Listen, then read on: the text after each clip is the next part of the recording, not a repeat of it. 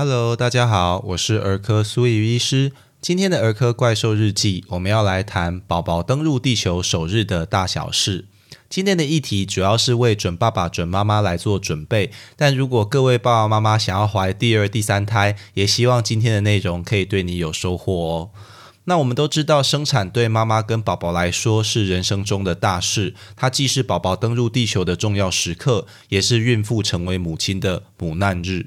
俗谚说“生牙给就胖，生酥系得帮”，那它的意思就是生产本身是非常有风险的。从医学上来看，不管对妈妈或者是宝宝都是如此。即使在医疗进步的台湾，近几年新生儿周产期死亡率还是在千分之三，孕产妇死亡率在万分之一左右。虽然这些死亡的个案大部分都是有一些早产、先天性异常，或者产妇本身有慢性疾病、并发症与高龄等等的状况，但其实也有很多产前没有发现风险因子的个案，在生产的时候不顺利，妈妈或者新生儿就发生重大的并发症，甚至不幸死亡。那其实苏医师在准备这边内容的时候，呃，刚好有一个外院的医师就传讯息问我，哦，说外院有一个宝宝，那个出生前其实都检查都正常，但突然就是。哦，好像胎心有一些变化，那出生的时候就没有了哦，就是那个出生就完全没有生命征象，那急救也无效，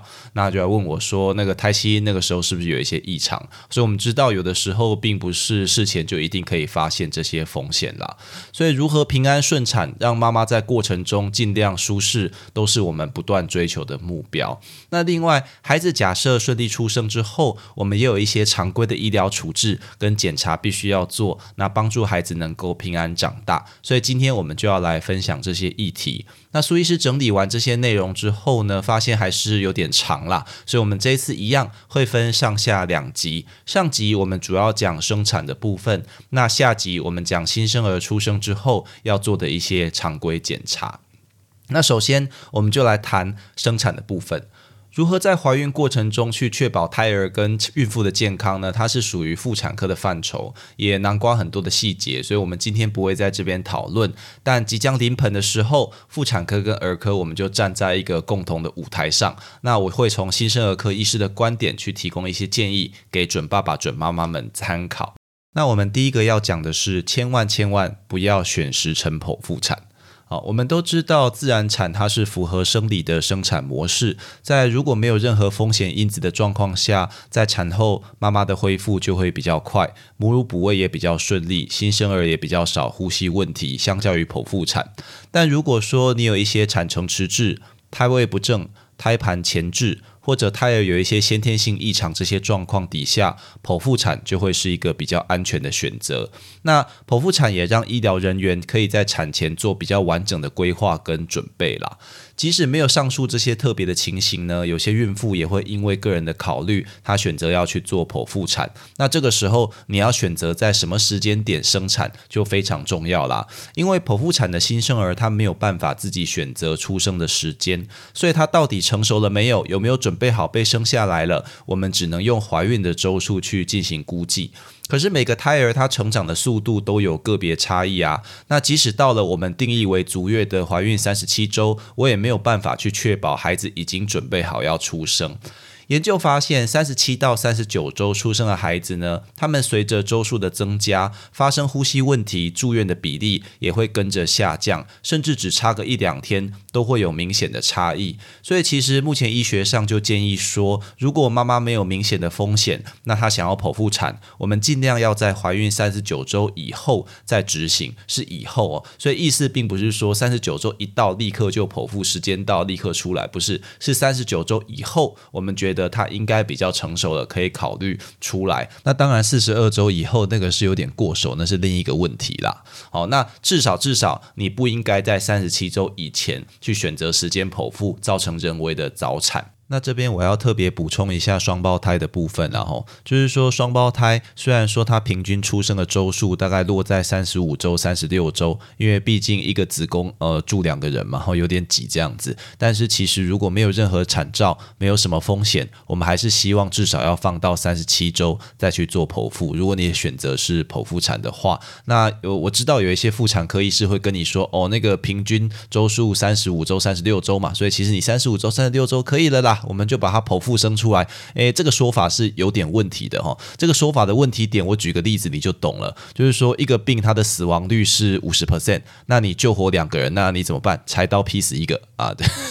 这是不对的啊，这是不对的。所以说，我们是希望呃，就是能够在仔细考虑之下，再决定出生的周数。那除了这个成熟度的问题之外，另一个很现实的是，妇产科、儿科医师还有其他的医护人员，他是需要休息的。所以，如果你看时辰，你选了一个很奇怪的时间，或者你选在半夜去剖腹产，那它不只失去了一个预先规划准备的优势，那还可能带来额外的风险，因为帮你接生、帮你处理的那些医护人员可能没有好好休息嘛。那这样做是绝对不建议的。所以，如果爸爸妈妈今天问我说：“哎，那什么时候出生是合适的？”我会跟你说，如果你没有任何风险，三十九周以后，你跟妇产科医师好好讨论，准备好出来，那这个时间就是急。那如果说呢，你是跟算命师讲好，那妇产科医师也很为难，勉为其难的帮你做，那儿科医师可能也在半夜只有值班的人力，那这个时间就不好。所以这个是要不要选时辰剖腹产，各位可以思考一下。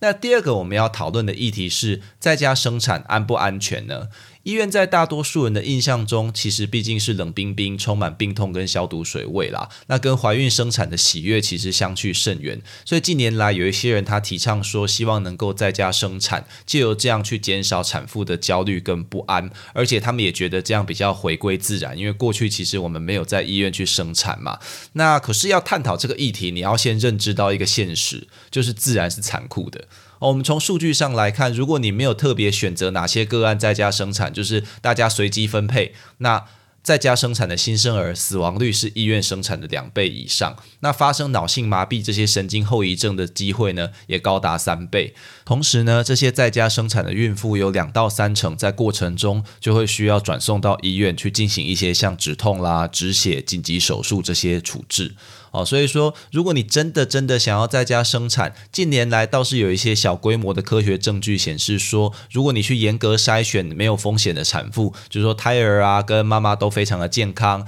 那在家里也有一个有护理师执照的专业接生人员协助，而且有一个可以马上抵达的后送医院哦，就十五分钟内可以立刻到达。那在家生产其实也可以有不错的结果，但即使如此啦，这些新生儿出生之后也要执行我们下次会讨论的一些新生儿常规处置。那如果说你本身有胎位不正、多胞胎或者曾经剖腹产，那这个风险就太高，所以绝对不建议在家生产。那讲到这边，其实我个人是认为啦，你与其把医院搬回家呢，我们应该更努力让医院像家，提供一些友善孕妇新生儿的环境，会比较实际啦。那有些时候的困难是在说，虽然你很努力想要找那个没有风险而适合在家生产的个案，可是事前你不知道啊。那这个事情在急重症的医师其实非常清楚啦，就是说有的时候病人刚来，那状况很差，那我们做一些紧急处置，那。检查检查检查，最后知道他为什么生病了，然后做正式的处理。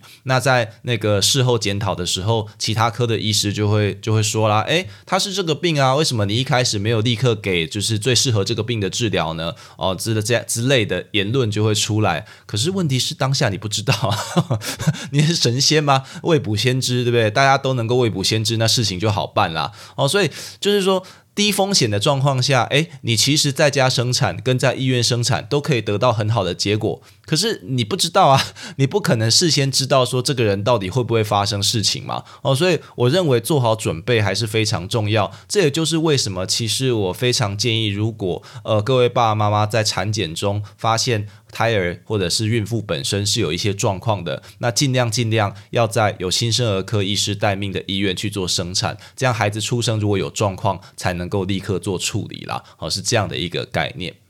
那今天我们要讨论的第三个议题呢，是水中生产与莲花生。什么是水中生产呢？它指的是说，在生产过程中，产妇泡在温水里，那希望借由这样子去减低阵痛，而且让产程顺利。目前有关水中生产的科学证据其实相当有限，只有很少部分的研究指出说，在宝宝还没有出生而在宫缩的第一产程内，可以稍微降低阵痛。跟缩短产程。而在宝宝真正要出生时，就没有任何证据说水中生产可以对妈妈或宝宝有任何的好处。那另外，新生儿溺水窒息、感染以及脐带的挫伤，都是曾经被报告过而需要注意的风险。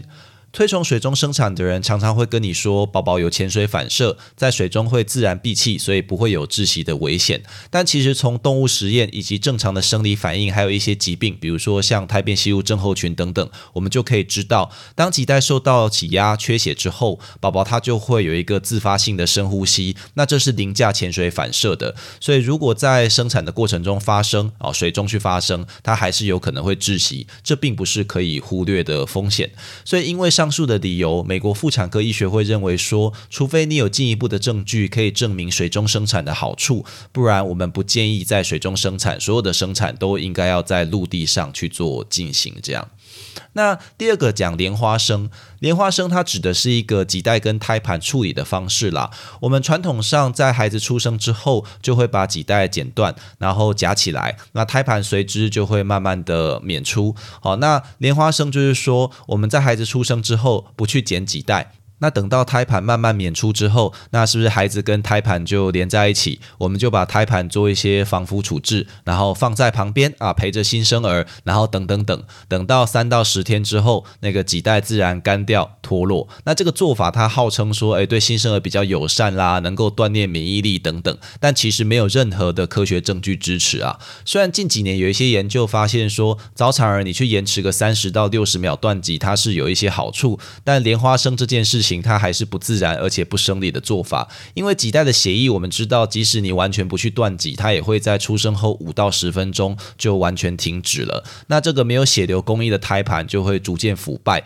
有一些报告就发现，如果你做莲花生，它会造成新生儿的感染跟发炎，你没有理由去这样子执行了。哦，所以是这样。那讲完水中生产跟莲花生，苏医师有一些个人的看法，就是说我们在身为医师的时候，其中一个很重要的伦理概。概念我们叫 do no harm，就是你不要造成伤害。也就是说，今天你做任何一个医疗处置，你必须要相信说，你做这件事情给病人带来的好处是超过风险的，你才去做哦。不然你做任何事情，其实潜在的都可能会造成病人的伤害。这样，那举这个水中生产的例子，那因为你没有一个很好的证据说水中生产可以带来好处嘛？那如果水中生产是可以的，那为什么不倒立生产？哦，对不对？为什么不？空中生产哦，都可以去做啊。那这这个做下去就没完没了啦。所以，除非你证明说你这个做法真的是可以有好处，不然呃很多事情我们还是呃看看就好。呃，内心想一下，你可以不用这样子做。嘿，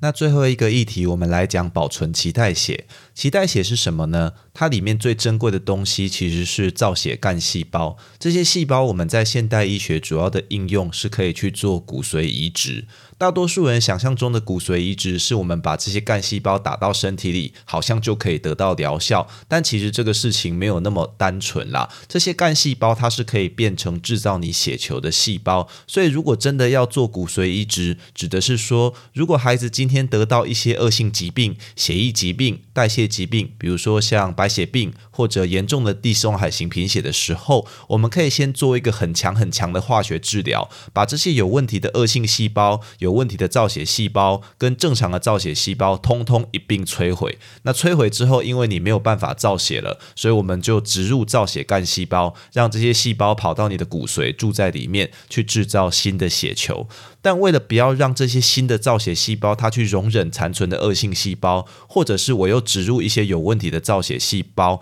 所以大部分用的都会是兄弟姐妹或者是其他适合捐赠者的。干细胞只有某些非协议的恶性疾病，比如说像神经母细胞瘤，这个在做骨髓移植的时候可以优先选用自己的干细胞。所以简单来说，你去留存脐带血，可能对孩子的兄弟姐妹以及其他人的帮助是远大于对孩子自己的帮忙。那至于广告里面有说一些像神经修复啦、回春、器官再造这些，其实都是研究中的项目，未来能不能够顺利应用在医学上，是充满很多未知数的。那苏医师并不反对爸爸妈妈帮孩子去留存脐带血，毕竟如果我们能够建立一个完整的脐带血干细胞银行，对于很多罹患恶性血液以及代谢疾病的孩子都是一个福音。但如果你希望是做这个措施去帮孩子未来买个保险，那罹患重大疾病的时候可以自救，这些想法的话，那就非常容易失望。苏医师之前在医学中心工作的时候，就有很多爸爸妈妈在发生这个重大疾病的时候，时候就说：“哎，他小时候有存脐带血，那能不能够来使用？”那其实最后结果都是蛮失望的，所以大家应该要有这样的认知，再来去保存脐带血喽。